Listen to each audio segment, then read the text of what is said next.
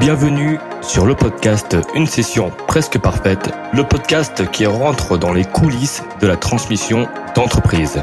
L'objectif Aller à la rencontre de dirigeants qui ont vendu ou qui ont tenté de vendre leur entreprise, mais également échanger avec des avocats d'affaires, des investisseurs, des conseillers en session d'entreprise pour obtenir toutes les clés de réussite d'une telle opération.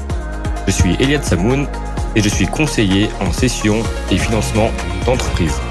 Bonjour à toutes et à tous. Aujourd'hui, j'ai le grand plaisir de recevoir Audrey Benguera, avocate en droit des affaires et plus généralement en M&A et private equity, qui va nous parler euh, donc du pacte d'actionnaires. Bonjour euh, Audrey. Bonjour Eliane. Merci beaucoup Audrey d'avoir répondu favorablement euh, voilà, à ma demande. avant de parler vraiment du pacte d'actionnaires et de, de toutes ces clauses, est-ce que tu peux te présenter et nous dire ce que tu fais concrètement? Oui.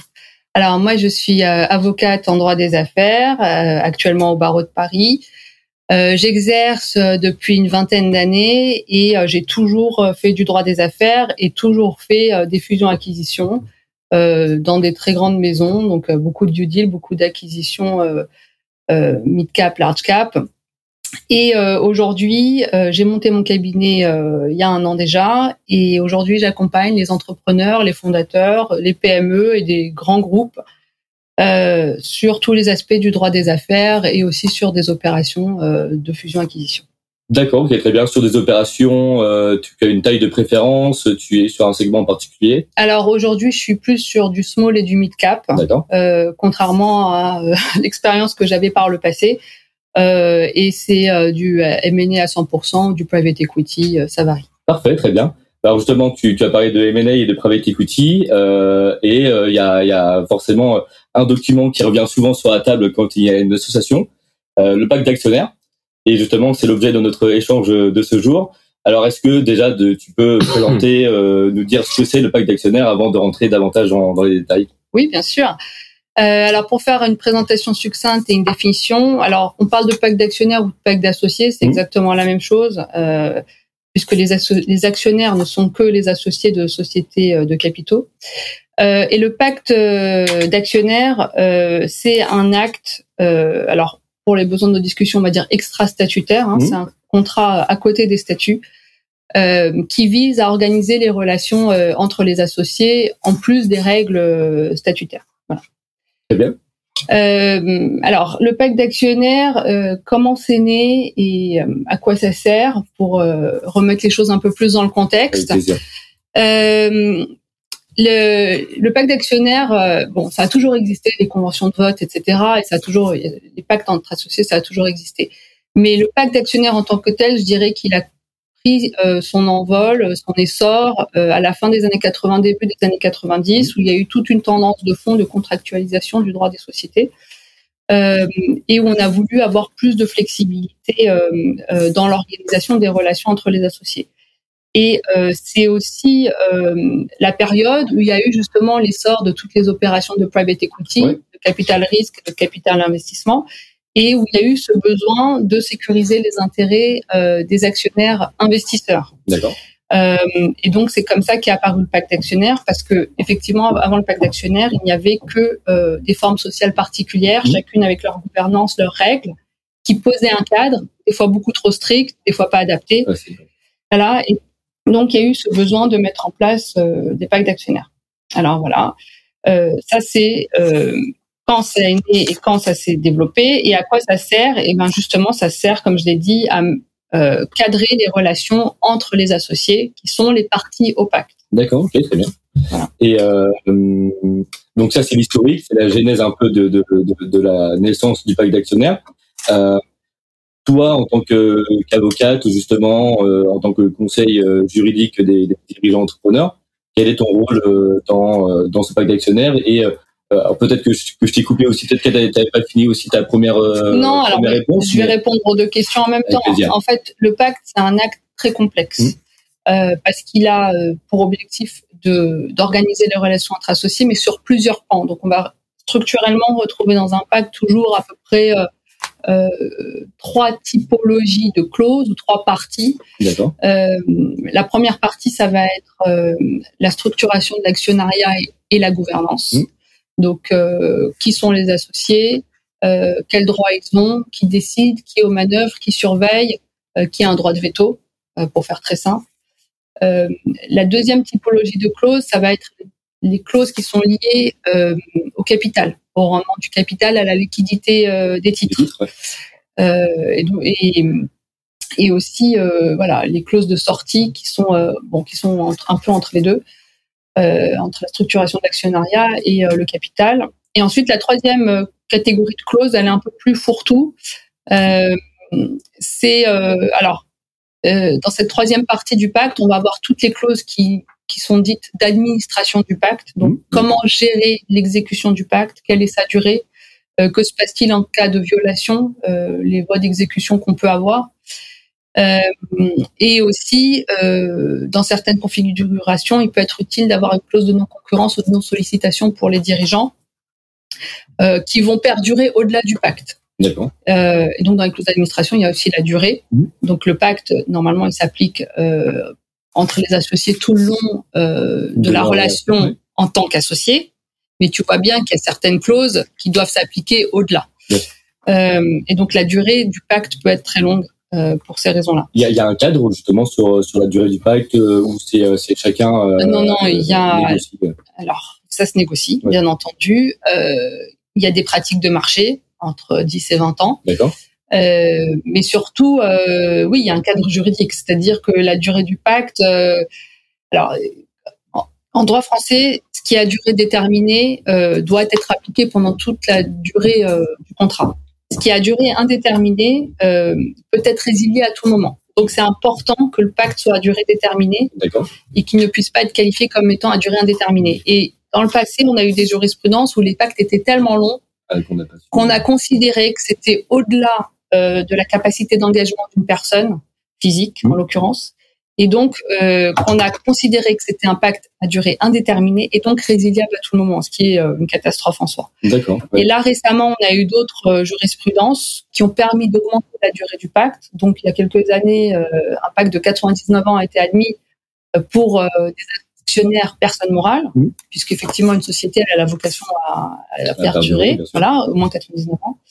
et là, récemment, même un pacte de 79 ans a été euh, admis vis-à-vis d'une personne physique. Ah donc, oui, donc, donc il y, a des évolutions sur euh, la durée du pacte, mais la durée c'est une vraie question. D'accord, ok. Euh, donc le rôle de l'avocat. Ouais. Alors. Avec plaisir pour discuter sur cette question. Alors voilà. Alors le pacte, quand un pacte est bien fait, c'est normalement un acte assez complexe, mmh. d'accord? Et le rôle de l'avocat, c'est d'aider son client à naviguer dans cette complexité. Alors l'acte, il est complexe euh, déjà par la nature des clauses qu'on y insère, mmh. mais pour être tout à fait franche, je pense que le commun des mortels, si on se fait un petit peu mal au cerveau, on peut comprendre ce qui a écrit dedans. Mais c'est surtout complexe par l'articulation des clauses les unes avec les autres. Voilà. Et un bon pacte, c'est un pacte où il y a une gestion des équilibres euh, entre les associés. Et un mauvais pacte, c'est un pacte déséquilibré, bien entendu. Et quand on comprend pas l'articulation des clauses les unes avec les autres, on peut tomber dans l'écueil euh, du pacte déséquilibré. Donc, je pense que le rôle de l'avocat, c'est d'orienter euh, les personnes qui seront parties au pacte euh, sur leur rôle, leurs responsabilités et les risques auxquels elles s'engagent en signant ce document. Ensuite, le rôle de l'avocat, c'est d'être au fait ben, des dernières jurisprudences. Mmh. On en a cité quelques-unes, mais on a tellement d'autres, en fait, euh, et de savoir qu'en fait, au regard de ces jurisprudences, il y a des clauses qui seront inadaptées, qui auront été mal rédigées, qui devront être changées, ou qui seront, ou qui sont là en étant des clauses de style, mais qui seront juste pas exécutables, et on le sait, en fait, mais on prend le risque. Mais il faut le savoir. Et, euh, et donc ça, c'est quelque chose qui est peut-être sous-estimé euh, à l'origine par les fondateurs, et je dirais même plutôt dans le monde des startups, des fois c'est sous-estimé. Euh, en fait, l'écueil dans lequel euh, les fondateurs des startups tombent, c'est euh, ah oui, il nous faut un pacte. on n'a pas les fonds pour ça. On va les, considérer, les consacrer au développement du produit, ce qui est bien sûr fondamental. et puis on va prendre un modèle d'un copain. Et alors ça, voilà, très grosse erreur. Mm. je dirais encore prendre un modèle sur une autre typologie de contrat, un contrat commercial, des CGV, des mm. CGU. C'est pas super. Je conseillerais jamais de prendre un modèle, mais mais c'est des typologies de contrats qui se, voilà, dans lesquelles il y a des structures qu'on peut retrouver.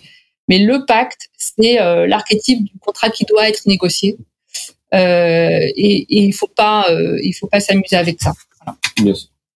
Donc ça, c'est à mon sens le rôle euh, de l'avocat et je pense que c'est indispensable d'avoir un avocat pour négocier ces actes. Exactement, parce que c'est vrai que comme tu l'as dit, euh, beaucoup font l'erreur, euh, je pense, de ne pas accorder des budgets spécifiques aux juridiques, notamment sur cette partie-là. Mais une association, c'est voilà, un mariage et le divorce peut être parfois beaucoup plus coûteux. J'ai lu ça sur un commentaire d'ailleurs ce, matin qui parlait du pacte d'actionnaires. Exactement. Donc voilà, c'est très important justement le rôle d'un avocat. et donc toi, tu es censé aiguiller euh, ton client, donc les dirigeants entrepreneurs, euh, sur bah, justement l'articulation des clauses, leur expliquer euh, quel impact vont avoir ces différentes clauses. Et dans tous les cas, on va y revenir au fil de, de l'échange justement sur la complexité de, de ces articulations et comment bien équilibrer le pacte d'actionnaires. Et bah, ça, on, en vient à la prochaine question, Audrey.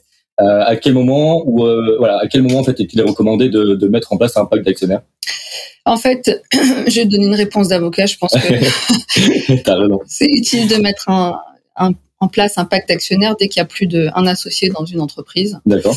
Alors, euh, après, je vais quand même modérer, c'est-à-dire que si euh, c'est une entreprise euh, entre époux, qu'on choisit une SARL et qu'on a un business qui aura un essor limité et qu'ils sont extrêmement fusionnels et que c'est pour la vie, etc., et qu'ils ont déjà un enfin, soit ils sont en communauté de biens ou ils ont un contrat de mmh. mariage.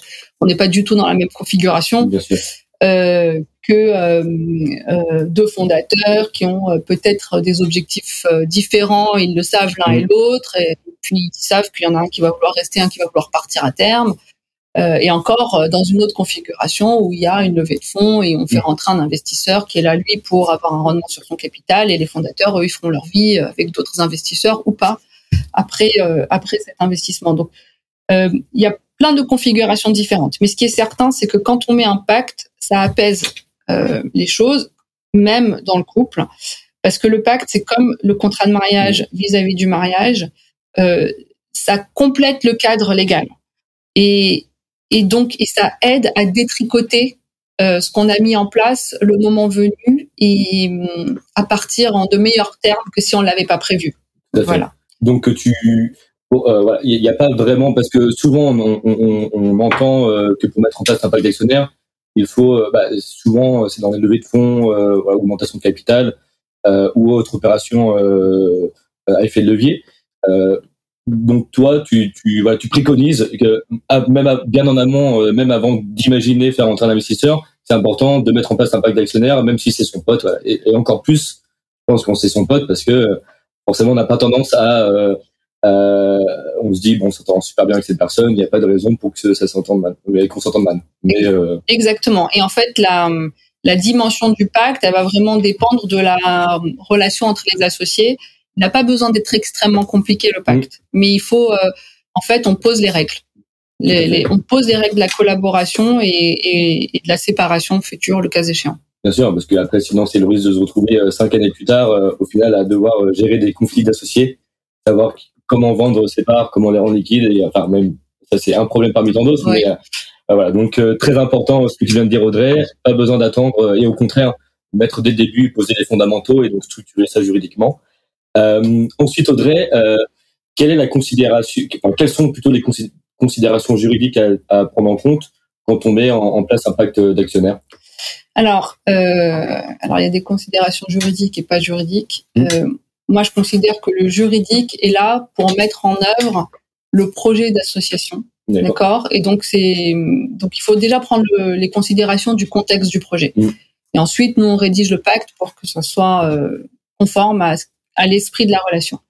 Après, des fois, il faut aussi savoir que dans le pacte, on a toute une articulation qui est autour du management package et comment euh, euh, la liquidité des titres notamment. Donc management package, c'est tout l'incentive euh, des, des, personnes clés euh, dans l'entreprise. Euh, et ce management package, il a un pendant fiscal très important. Et euh, c'est le juridique qui doit euh, rattraper euh, les risques fiscaux en structurant le management package en fonction. Donc, donc ça, c'est pas a priori des considérations juridiques, mais c'est la conséquence juridique d'autres considérations du projet. il y a une considération néanmoins juridique qui est très générale, qui je pense s'applique à, à tous les pactes, parce que c'est une considération relevant du droit des contrats de manière générale. Euh, c'est qu'on ne peut pas faire dire à un contrat ce qui n'est pas écrit dedans. D'accord? C'est important. voilà. Et c'est pour ça que c'est très important de réfléchir à l'articulation des clauses. Parce que si vous écrivez, enfin, si quelqu'un euh, qui est un novice rédige un pacte euh, ou dans une clause on dit le contraire de l'autre, ou on dit quelque chose qui est incompatible parce que ça fonctionne pas, on peut se retrouver dans des situations un peu inextricables ou de blocage. Et là, bah, ça risque de finir en contentieux et c'est l'interprétation souveraine du juge euh, qui va valoir. Et c'est pour ça que c'est important de contextualiser euh, le pacte. Donc de prévoir un préambule, euh, de rappeler que la qualité d'associé, elle est attachée peut-être à d'autres qualités de dirigeants ou de salariés. Bah, surtout quand on veut faire partir des gens et que ça n'a pas été rédigé, des fois c'est très compliqué. Si on a un peu loupé les sorties de Liver. Donc, euh, donc il faut euh, vraiment penser à, à rédiger euh, le pacte avec toutes les choses qu'on met normalement dans un pacte quand on sait le faire de façon professionnelle. Parce que si on les prévoit pas, si on les prévoit pas, ça n'y sera pas. Et il y a une autre considération juridique qui est très importante aussi. Oui. et la Cour de cassation vient de le rappeler très récemment. C'est que le, le pacte ne peut pas aller à l'encontre des statuts. C'est-à-dire Alors, ça a l'air euh, évident de le dire comme ça, mais en fait, ça n'est pas, puisqu'en pratique, des fois, on prévoyait des clauses dans le pacte qui étaient contraires à ce qu'on disait dans les statuts. Et alors, pour donner l'exemple de la dernière jurisprudence euh, qui est récente, en hein, octobre 2022, euh, il y avait une clause où, en fait, ce qui se passe quand on a un pacte d'actionnaires dans une SAS, c'est qu'on a des statuts de SAS extrêmement fluides, souples, standards. Euh, et dans le pacte, on met tout, tout, tout le reste, toute la complexité qu'on veut garder confidentielle. Et, euh, et en l'occurrence, euh, on avait des statuts de SAS où il était prévu que le dirigeant pouvait être évoqué, on dit ad nutum, c'est-à-dire euh, sans délai, sans justification, sans indemnité. Mmh. Et à côté, il y avait une side letter, donc un engagement annexe extra-statutaire où on disait qu'en cas de départ, quoi qu'il arrive, si on révoquait cette personne, il aurait droit à six mois d'indemnité. Donc, le moment venu, la personne est allée réclamer son dû et on lui a opposé. Euh, alors, peut-être de mauvaise foi, mais la mauvaise foi n'est pas sanctionnée malheureusement. Euh, on lui a opposé, bah tant pis, c'est pas possible. Les statuts prévoient autrement et c'est, ça serait une restriction à cette liberté de révocation qui est statutaire. D'accord. Et la, et la Cour de cassation a retenu euh, cette décision en disant effectivement le pacte ne peut pas déroger au statut. Il peut les compléter, mais il peut pas les déroger. Donc ça, c'est une vraie considération juridique euh, dans la rédaction du pacte. Un, un, vrai travail de ta part pour euh, imaginer, enfin, et, penser toute, euh, toute cette complexité. et bah, justement, tu as parlé de, de, de beaucoup de, clauses intéressantes et, et complexes à, à, nouveau. et évidemment, chaque chaque pacte d'actionnaires a, a, son contexte et son et on va dire ses, ses limites et ses clauses. Mais quelles sont les principales clauses, euh, Audrey, que qu'on peut retrouver dans un pacte d'actionnaires? Et euh, si tu peux bah, nous euh, nous en parler pour chacun de ces chacune de ces clauses. Oui. Alors, on va repartir de la, du triptyque du pacte d'actionnaires qui est la gouvernance, le capital et le reste. et alors, il y a, y a, des clauses, des clauses relatives au capital, par exemple. La première typologie de clauses qu'on va retrouver, c'est les clauses qui assure euh, une stabilité dans l'actionnariat. Mmh. D'accord? Euh, Et typiquement private equity, ce qu'on veut, ce que l'investisseur veut sécuriser, c'est le fait que les fondateurs et les managers qui sont indispensables au développement du business, ils mmh. restent à bord euh, le plus longtemps possible jusqu'à un cas de sortie, sauf départ légitime. voilà. Et euh, donc cette, euh, ces clauses de structuration de l'actionnariat, on trouve dans ces clauses, par exemple, les clauses d'inaliénabilité, mmh. donc euh, l'impossibilité de céder les, les, les titres euh, pendant une durée donnée. D'accord. et on va trouver aussi les clauses anti-dilution. D'accord? Parce que puisque chacun, aucun ne veut prendre le risque d'être dilué. Voilà. On va aussi retrouver dans les clauses de, capital des clauses qui assurent la liquidité ou une certaine valorisation aux investisseurs, donc qui vont amortir les, les changements de valorisation de la société euh, typiquement, s'il euh, y a une valorisation qui baisse, on va euh, mettre en place des mécanismes de relution. Donc, c'est le contraire de la dilution. On va donner plus de titres à l'investisseur pour qu'il soit sûr de, s'assurer une, voilà, une certaine valorisation, son ticket d'entrée et éventuellement un peu plus. et aussi, on va prévoir des clauses qui assurent la liquidité, donc des clauses de rendez-vous. donc, une clause de rendez-vous, c'est une clause qui dit que dans quelques années, enfin 5 ans, 7 ans maximum, euh, les parties euh, vont mettre en place un processus euh, concurrentiel de cession ou éventuellement même un objectif d'IPO. Voilà. Donc ça, c'est des clauses qui sont liées au capital. Ensuite, on va trouver des clauses qui sont liées à la sortie. Et donc, dans ces clauses, euh, alors quand je dis sortie, c'est la cession des titres. Euh, donc, dans ces clauses, on va trouver la fameuse clause de préemption, qui est en fait euh, un droit de préférence, euh, et qui acte du fait que quand, au-delà de l'inaliénabilité, quand on a passé cette fameuse période où on n'a pas le droit de céder, euh, si on veut céder à un tiers, les autres euh, associés ou une catégorie d'associés, ou éventuellement une catégorie, puis en deuxième choix ou en deuxième rang, on dit une autre catégorie, euh, pourra euh, préempter les titres, euh, c'est-à-dire les acheter aux mêmes conditions auxquelles elles auraient été offertes à un tiers. Voilà. On a aussi les clauses en anglais de tag drag along, en français de cession conjointe et cession forcée, sortie forcée. Euh, qui, euh, qui vise à, assurer aux associés la possibilité de sortir euh, aux mêmes conditions qu'un associé cédant. et alors en général, dans ces clauses, on a un objectif de cession très majoritaire, souvent entre 80 et 100 donc c'est plus que des sessions de contrôle. et ça vise à permettre bah, de, un réinvestissement par un autre investisseur ou l'achat euh, de toute la société euh, par la suite. Ça, permet surtout de sécuriser un pas de sécuriser aussi les, actionnaires qui veulent qui veulent vendre, enfin, qui voudraient vendre euh, par la suite pour pas pour ne pas se retrouver bloqués. C'est principal l'objectif principal de cette clause justement. Exactement. D'accord, ok, très bien. Exactement. Ensuite, dans les les clauses relatives euh, à la cession, on a ces fameuses clauses de good et bad liver, d'accord On entend beaucoup parler aussi. Voilà, qui sont euh, juridiquement des promesses de vente et d'achat mmh. euh, d'actions auprès des managers. Donc on dit les managers, mais c'est des personnes clés dans la société à qui on a accordé des titres. Donc c'est soit des actions, soit des d'autres valeurs mobilières qui à terme donnent droit à des actions. Et, et, et, ces clauses de good et bad liver, elles sont, euh, elles sont assez euh, euh, subtiles, euh, toujours très difficiles à négocier, enfin très difficiles, difficiles à négocier, euh, et euh, voilà, posent toujours beaucoup de questions. Donc, donc, faut pas les sous-estimer. Parce qu'en général, c'est c'est surtout les investisseurs qui vont demander à mettre en place ce type de, de clause. Donc déjà le rapport, il est rapport de force, il est plutôt du côté concernant cette clause et même d'autres clauses en, façon générale, mais euh, le rapport de force il est davantage du côté des investisseurs. Euh, donc le, difficile de trouver un, un, bon équilibre euh, pour euh, complètement. Et en fait, là, vraiment la clause, elle est, elle est négociée en fonction du côté où on se trouve, hein, bien entendu. Hein. Tout à fait. D'accord. Voilà.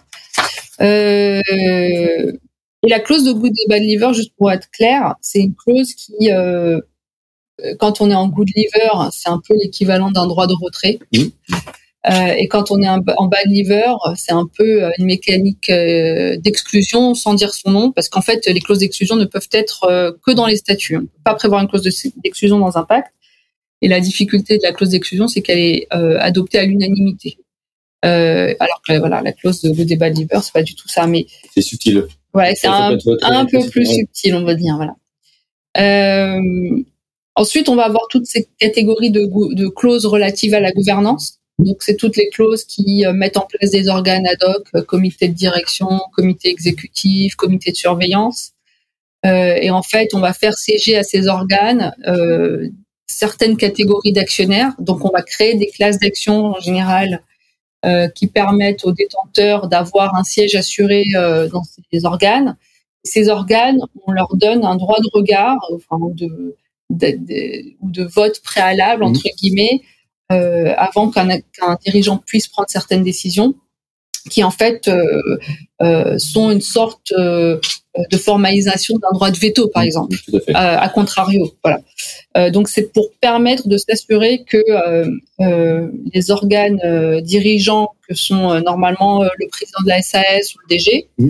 aient les mains totalement libres, parce que dans les statuts, en fait, on va aussi dire qu'ils représentent librement la société. et de droit, ça reste hein, vis-à-vis des tiers, ils pourront toujours engager la société. Mais en parallèle, ils auront... Mais dans leur contrat d'associé, ils auront cette obligation de euh, consulter, euh, obtenir euh, l'accord d'un comité consultatif ou d'un comité exécutif sur telle et telle décision, par exemple. Voilà. Enfin, on va retrouver dans la troisième partie, euh, qui sont pas vraiment des clauses surtout, qui sont vraiment les clauses d'administration du pacte et en plus les clauses de non-concurrence. On va retrouver donc euh, cette fameuse clause de concurrence et clause de non-sollicitation qui en général vont ensemble euh, pour que ce soit efficace.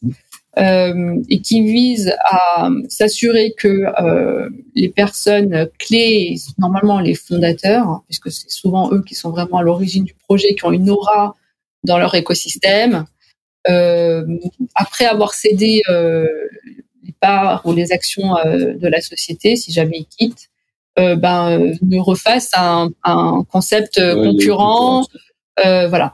Et, et, donc porte atteinte au business de, de la société qui vient de quitter. Euh, et la non sollicitation, c'est le fait de ne pas aller débaucher euh, des employés, des employés ou même des clients. Mmh, très bien. Voilà.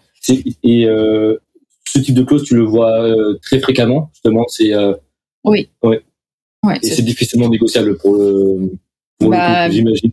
Bah, alors tout va dépendre du secteur dans lequel on se trouve, euh, de l'âge euh, mm. des personnes qu'on vise, euh, voilà. Euh, mais, oui. Oui, c'est sûr que c'est pas, on, on, va pas forcément avoir les mêmes attentes quand, on, quand il y a un dirigeant de 30, 40 ans qui rentre pour faire du cash out et un dirigeant qui, qui prépare sa retraite, c'est pas du tout la même. Exactement. Exactement. Euh, ensuite, on va avoir les clauses d'administration du pacte. Donc, il y a euh, une clause qui est très importante, c'est la clause de confidentialité. Mmh, euh, et donc, elle, elle, protège le pacte. En même temps, elle peut être euh, assez euh, bloquante parce que du fait de la confidentialité, on peut pas divulguer le pacte, même dans un autre litige avec un tiers qui pourrait justifier certaines actions, par exemple. Mmh. Il y a la clause de transmission du pacte entre guillemets au cessionnaire euh, euh, d'un des actions d'un cédant.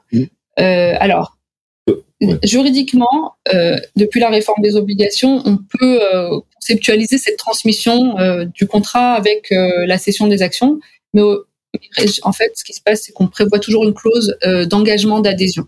D'accord. Donc, c'est sur toute la, il y a une durée, euh, il y a un cadre. Euh, Alors en fait, on dit que celui qui cède des actions à un tiers euh, ne pourra les céder que si ce tiers s'engage à, conclure le pacte tel qu'il est avec les autres parties. Ah d'accord, ok. voilà. ça, arrive souvent aussi ce type de situation? Ah oui, oui, tout, le temps. Et en fait, ça fait penser à un autre sujet qui est l'articulation des différents pactes. En fait, il faut pas, il faut pas surtout pas tomber dans ce genre de situation. en fait, quand on veut modifier un pacte, mmh. si c'est pas une simple et pure adhésion d'un nouvel euh, actionnaire, il faut prendre les mêmes et recommencer.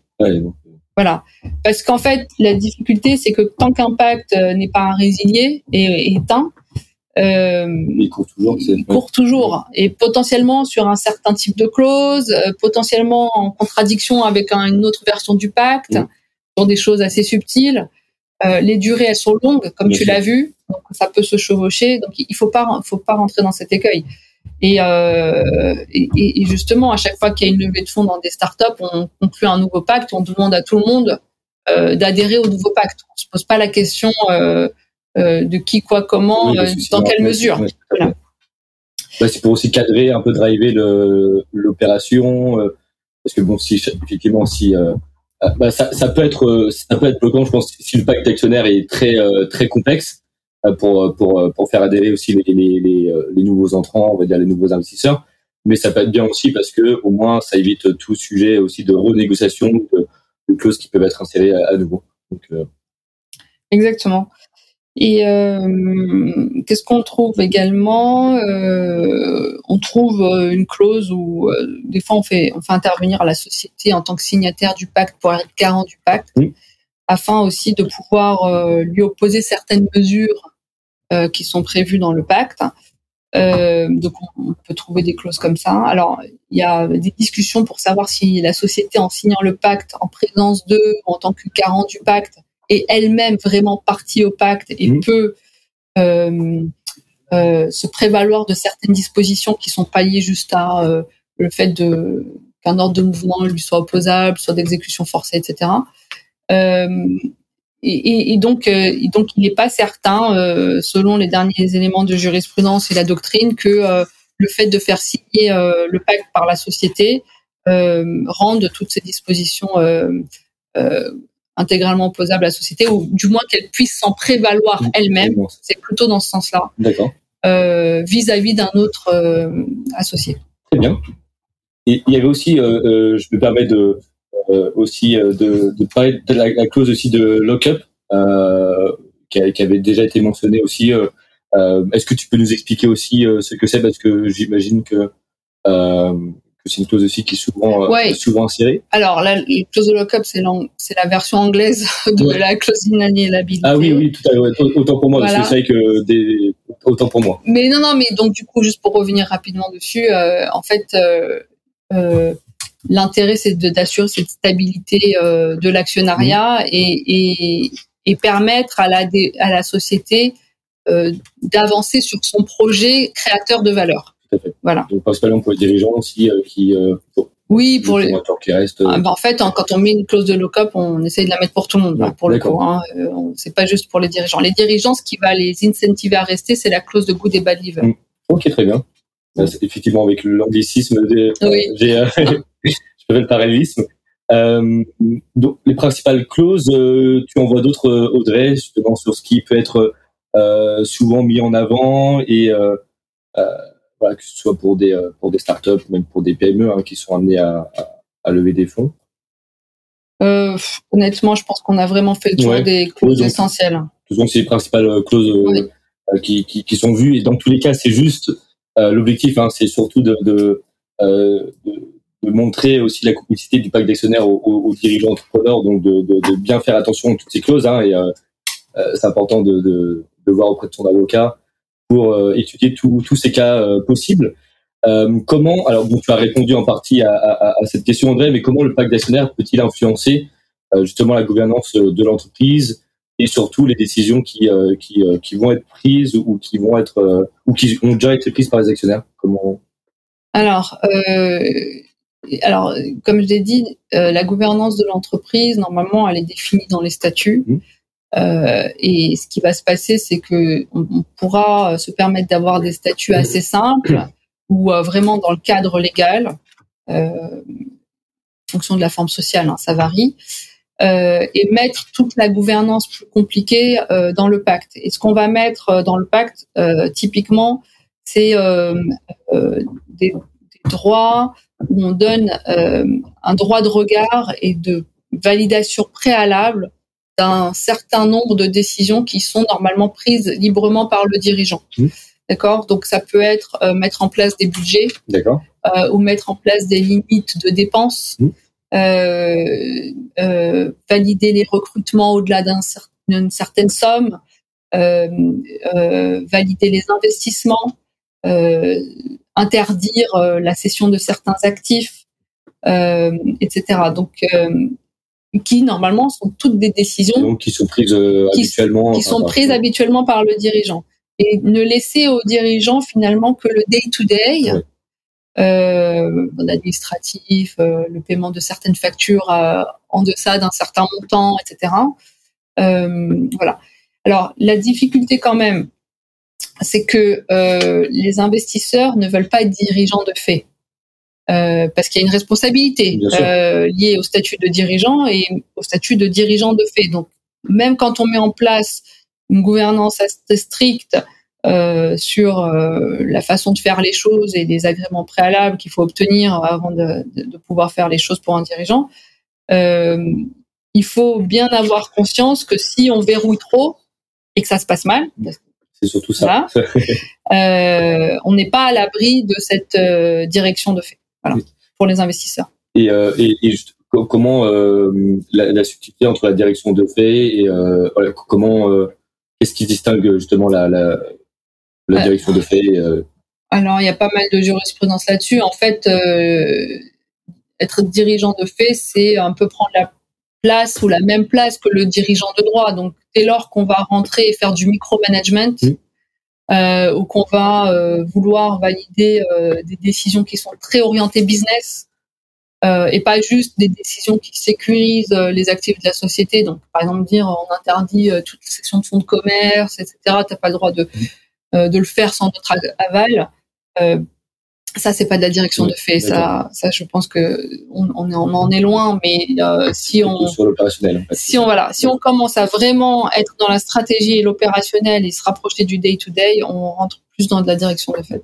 D'accord. Donc après, effectivement, tout dépend aussi des euh, des fonds d'investissement, euh, de leur euh, aussi de leur état d'esprit, de la façon dont, dont ils vont gérer leur investissement. Il y a des, des fonds qui vont être beaucoup plus être très très actifs d'autres qui vont être euh, qui vont justement laisser toute la liberté aux dirigeants parce que c'est pas leur métier, hein, aux investisseurs. Euh, eux, ils veulent euh, simplement euh, participer aux décisions davantage stratégiques.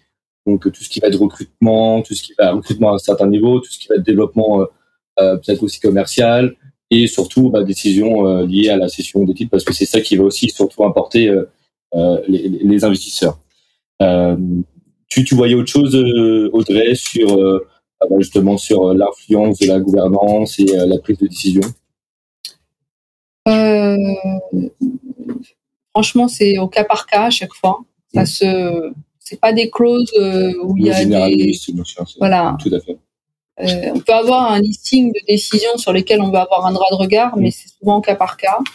Il y a aussi un droit qu'il faut pas sous-estimer alors là, pour le coup, qui n'est pas forcément euh, lié euh, à de la gouvernance avec les mains dans le cambouis, c'est le droit de regard qu'on peut avoir sur les éléments financiers de la société. Mmh. Et on peut euh, aussi exiger, en tant qu'investisseur, un droit de regard renforcé sur l'information financière en demandant des reportings complémentaires très poussés. et parfois en demandant une certaine, enfin c'est très engageant hein, ces reportings, et aussi euh, ça me fait penser à autre chose, c'est que des fois, euh, dans le pacte ou dans le projet d'investissement, c'est pas forcément dans le pacte, c'est plus euh, dans l'acte d'acquisition, il peut aussi y avoir des business plans et des projections qui sont faites. ça peut aussi être dans le pacte, avec l'engagement d'un manager d'atteindre ses objectifs. et avec la sanction peut-être que s'il n'atteint pas, ben, c'est une faute possiblement sanctionnable euh, d'un départ. Donc on, on rejoint la good, good liver et bad liver. Exactement. Donc tout ça, c'est pas vraiment de la gouvernance, mais euh, c'est à côté et ça se complète. Tout est lié. Ouais, Donc effectivement, c'est euh, voilà, la mise en place de reporting, c'est vrai que c'est euh, on, on, on, le voit souvent et bon ça c'est très engageant. C'est aussi pour ça que c'est très important, même au, au, préalable et en amont d'une telle opération, de, de, présenter un, PP qui soit aussi euh, euh, voilà, faisable et, surtout pertinent parce que après il y a, l'engagement de, le faire et à ce moment-là parfois c'est un peu trop tard pour revenir en arrière. donc ça effectivement tout, ce que tu viens de dire Audrey c'est sur bah, la gouvernance d'entreprise, la complexité et les décisions qui, qui, qui doivent être prises par la suite par les actionnaires. comment tu as parlé tout à l'heure aussi de euh, de, de, quand tu as parlé de pacte d'actionnaire, tu as parlé de, de, de, ce que c'était, mais comment on peut concrètement modifier un pacte d'actionnaire existant euh, qui, avait, voilà, qui a été mise en place lors d'une première opération ou à la naissance de, la structure? Alors, si on veut modifier un pacte d'actionnaires existant, en général sur euh, quelques clauses, mmh. euh, il faut, euh, bah, comme tout à l'heure j'ai dit, on, on, prend, on, prend, les mêmes et on recommence. bah là, c'est un peu la même chose, mais seulement sur ces clauses-là. Et donc, ça nécessite d'avoir quand même l'engagement de tous les tous les associés qui ont signé le pacte. D'accord, ok. Et et c'est drôle, mais dans ce sens-là, le pacte d'actionnaires il est beaucoup plus contraignant que les statuts, parce qu'on peut modifier souvent les statuts euh, à des conditions de majorité, alors souvent qualifiées, mais c'est des conditions euh, de majorité qui sont prévues par, pour les AGE, qui varient en fonction des sociétés, mais c'est généralement pas du tout l'unanimité, sauf pour certaines clauses euh, quand elles sont, quand elles renforcent les obligations de tous les associés, quand elles les aggravent entre guillemets.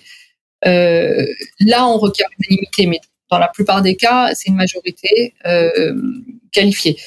Donc, euh, le pacte, on peut pas le modifier euh, facilement. C'est aussi une raison pour laquelle il faut vraiment bien l'écrire depuis le départ. D'accord.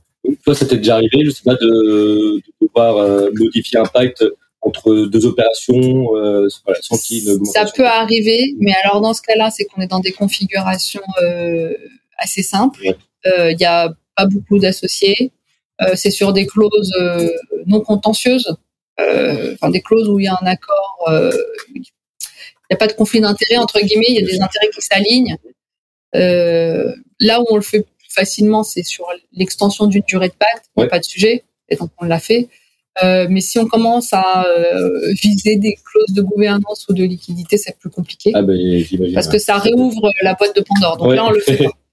Euh, donc voilà. Donc ce qui va se passer en général, c'est que c'est rare de modifier un pacte sur des éléments structurants. Euh, on renégocie, en fait, on renégocie euh, un pacte parce qu'il y a un nouvel entrant, euh, et c'est surtout comme ça que ça se passe. Très bien. Euh, alors tu as déjà euh, tu as en partie répondu aussi à, à, cette prochaine question, mais quelles sont les conséquences qui peuvent résulter de la violation du pacte d'actionnaire ouais.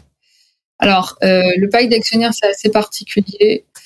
Euh, en fait, quand on quand on n'exécute pas un contrat euh, en droit français, mmh. euh, il y a plusieurs euh, il y a plusieurs modalités, enfin il y a plusieurs sanctions, on va dire. le pacte d'actionnaires, c'est un contrat très particulier parce qu'il comprend beaucoup d'obligations de faire ou de ne pas faire. Et les sanctions qui existent de base guillemets euh, en droit français, elles sont pas toujours euh, utiles ou adaptées en fonction des obligations. Alors, je vais prendre un exemple. Si euh, demain tu signes un contrat de prestation de service avec un tiers, pas content du gars, ben tant pis, tu résilies le contrat, tu demandes des dommages et intérêts, tu passes à autre chose et tu vas en chercher un autre. Avec le pacte d'actionnaires, tu te rends compte que c'est pas du tout, c'est pas du tout adapté. Donc, donc donc, pour certains types de clauses, ce qui est vraiment important, c'est l'exécution forcée. Donc, euh, on a parlé des clauses de cession d'action. Euh, on a parlé euh, des clauses de, des bad qui en fait sont des promesses de vente ou d'achat d'actions. Et toutes ces clauses-là, elles nécessitent une exécution forcée. Alors la bonne nouvelle, c'est qu'avec la réforme des obligations, on a euh, réglé ce sujet et il n'y a plus de discussion sur est-ce qu'on peut euh, requérir ou pas l'exécution forcée. Il y avait euh, ça enterre une certaine jurisprudence, mais là c'est de droit. Donc sur là on est sécurisé, mais il y a certaines clauses aussi dans le pacte où quand bien même on a la possibilité grâce au droit de demander l'exécution forcée, ça sera pas satisfaisant. Typiquement, euh, toutes les clauses qui portent sur des conventions de vote, donc ce qu'on a dit tout à l'heure, la gouvernance. Donc, tu n'as pas le droit de faire ça si je ne t'ai pas donné l'accord. Et ça, ça sera passé devant un comité de exécutif qui comprend un tel, un tel et un tel, et il faut deux tiers. Euh, voilà. Tout ça, c'est des conventions de vote en fait. Et ces conventions de vote, euh, euh demander l'exécution forcée, euh, c'est peut-être possible dans le cadre du pacte, mais en fait, ce qui se passe, c'est que euh, la décision de ces organes va avoir peut-être une influence sur d'autres décisions qui, elles, vont relever des statuts. Donc, euh, peut-être euh, d'une AG, et peut-être d'une AG, on va traiter de plusieurs sujets. Si on demande l'exécution forcée, la nullité, de cet AG, euh, bah, ça ne satisfait personne parce que euh, on remet en cause toutes les décisions euh, qui auront été prises à ce moment-là. et donc, et donc voilà. Donc, et puis, et puis aussi, excuse-moi, ce qu'il faut remettre en perspective, c'est qu'on peut pas, en droit des sociétés, quand on veut prévoir la nullité d'un acte social, donc une décision d'AG par exemple, normalement, il n'y a pas de nullité sans texte. D'accord. Donc. demander l'exécution forcée dans un cas qui peut avoir des répercussions, c'est pas aussi facile que ça non plus. Euh, donc voilà. Donc l'autre typologie de sanctions en droit français, c'est la typologie euh, générique, c'est les dommages et intérêts. Euh, et, de manière générale, dans 99% des cas, c'est ce qu'on demande de mettre en œuvre. je parle pas du pacte d'actionnaire, hein, je parle pour les autres mmh. actes. Euh, mais les dommages intérêts, le problème, c'est qu'il faut euh, matérialiser un dommage, un lien de causalité, euh, et, chiffrer le dommage. et, et là, les juges, ils sont moins. on n'est pas aux États-Unis, hein, ils sont beaucoup moins généreux. donc il y a cette incertitude sur le montant. alors pour pallier cette incertitude, on peut prévoir des clauses pénales. Donc dire d'emblée, en cas de violation de telle ou telle obligation, ça sera tant. Euh, mais la clause pénale, elle a aussi un défaut, c'est qu'elle peut être modérée par le juge. Donc, euh, à la hausse ou à la baisse. D'accord, ok. C'est libre à lui, libre au juge, justement, de. Euh, Il a le dernier mot. D'accord, ok. mais, effectivement, quand on. Parce que quand on parle d'actionnaire, on ne voit pas toute cette complexité aussi que tu viens de que tu viens d'évoquer, Audrey. Et c'est très intéressant. Tu, tu voulais aussi rajouter sur, euh, sur tout ce que tu viens de dire, euh, un autre élément peut-être euh, important Non, je pense qu'un bon pacte, c'est un pacte qui respecte les équilibres de toutes les parties prenantes. Et en fait, un bon pacte, ça se négocie, ça prend du temps à négocier. Donc, il ne faut pas sous-estimer la tâche de la négo. Et la dernière chose que j'aimerais dire là-dessus, c'est pour revenir sur le rôle de l'avocat, c'est que c'est toujours mieux de négocier avec un intermédiaire que de négocier soi-même important que important que tu te dises. Tu connais aussi ça euh, dans ton métier, euh, Eliade. Et euh, donc, d'abord, ça permet de prendre un certain recul par rapport à des points très techniques ou mmh. contentieux et de laisser l'avocat faire. des fois, d'avoir le rôle good cop, bad cop dans la négociation. et puis, et puis de montrer, voilà, et, et, ne pas se laisser trop impacter euh, par euh, toutes ces négos qui sont euh, quand même des fois hard et de se dire il y a quelqu'un qui gère.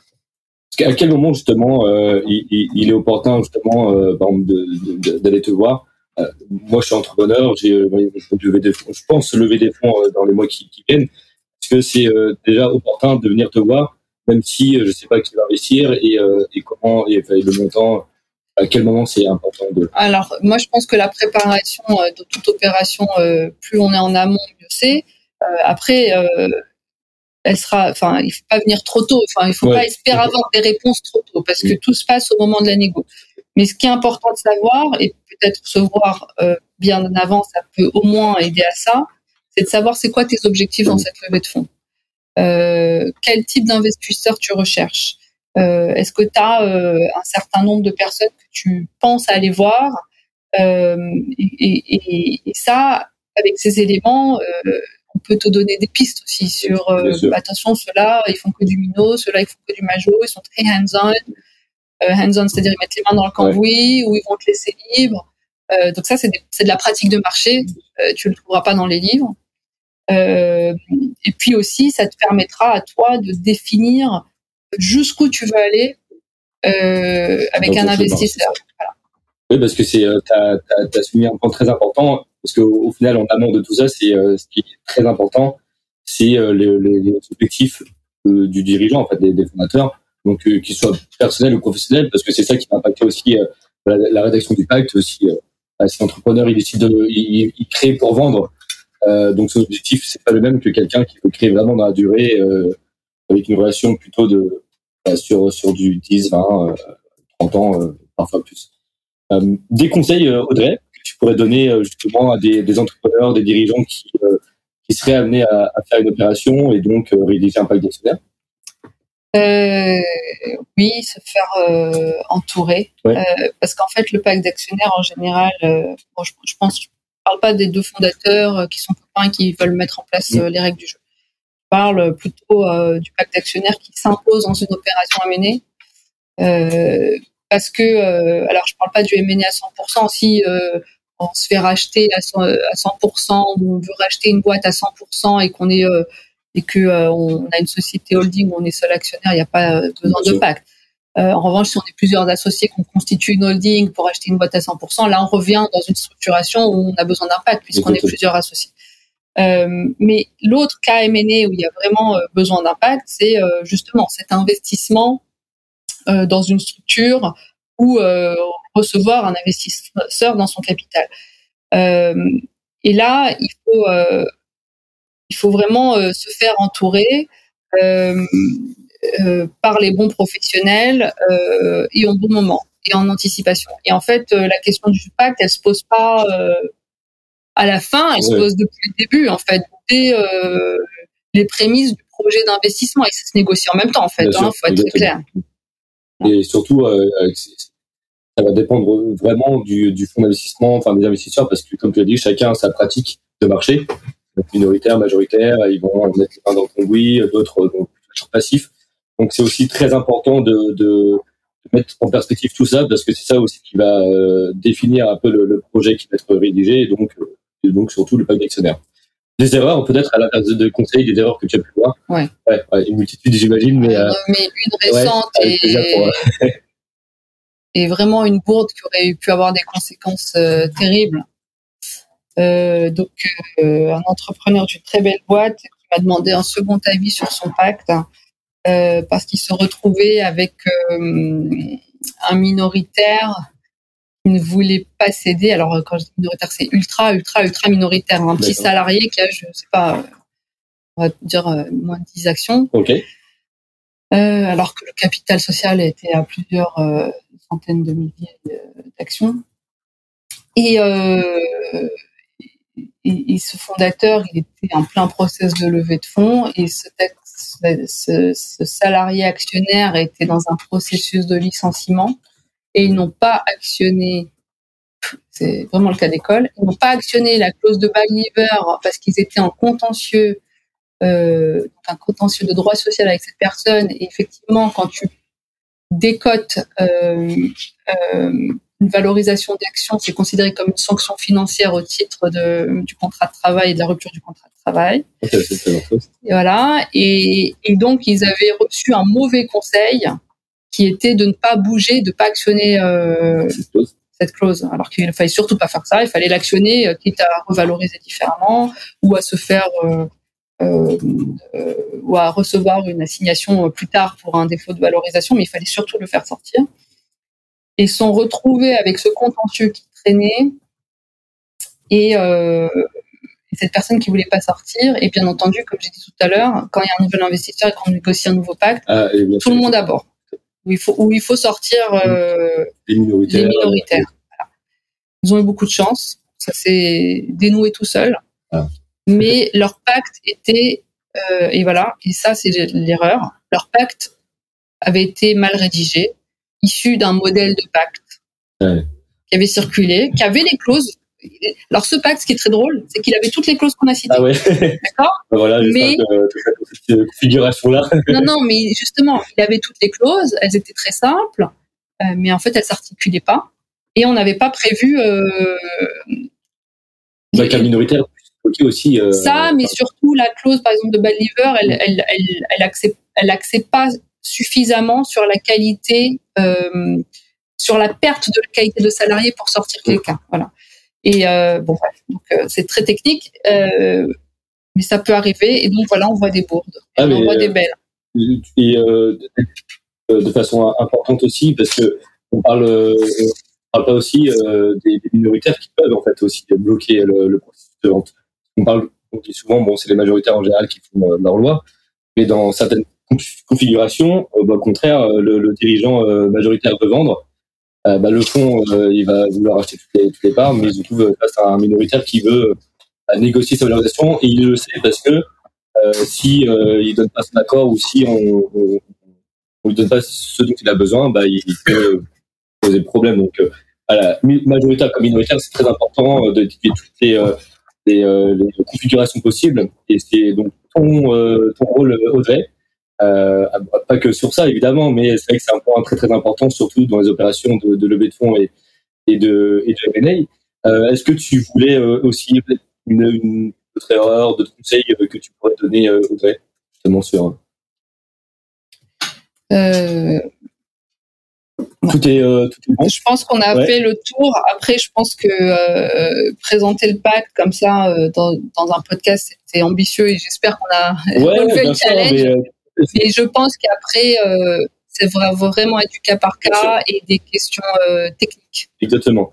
Mais effectivement, le, le, pacte d'actionnaire dans un podcast, donc on ne pourra jamais rentrer dans, dans, tous les détails et ça sert à rien parce que chaque chaque contexte a ses, spécificités. L'idée, c'était surtout de montrer aux dirigeants, entrepreneurs qui nous écoutent, de faire attention à toutes, toutes ces clauses-là, euh, toute cette complexité et surtout, surtout, surtout de d'aller voir euh, un avocat et en l'occurrence bah, Audrey pour, pas questionnaire, mais euh, euh c'est très très important. Euh, ça permet d'éviter des situations de blocage euh, dans 3, 4, 5 ans, même parfois plus, hein, des, des moments auxquels on ne s'attend pas forcément. Un petit mot pour la fin, Audrey. Bah, merci Elliot de m'avoir reçu, c'est toujours un plaisir et euh, je l'ai pas dit au début, je suis très honorée de cette invitation parce que j'adore écouter tes podcasts. Ah bah c'est gentil, bah, merci beaucoup, les autres en font de même. merci, euh, merci beaucoup Audrey. Merci, à bientôt À très vite.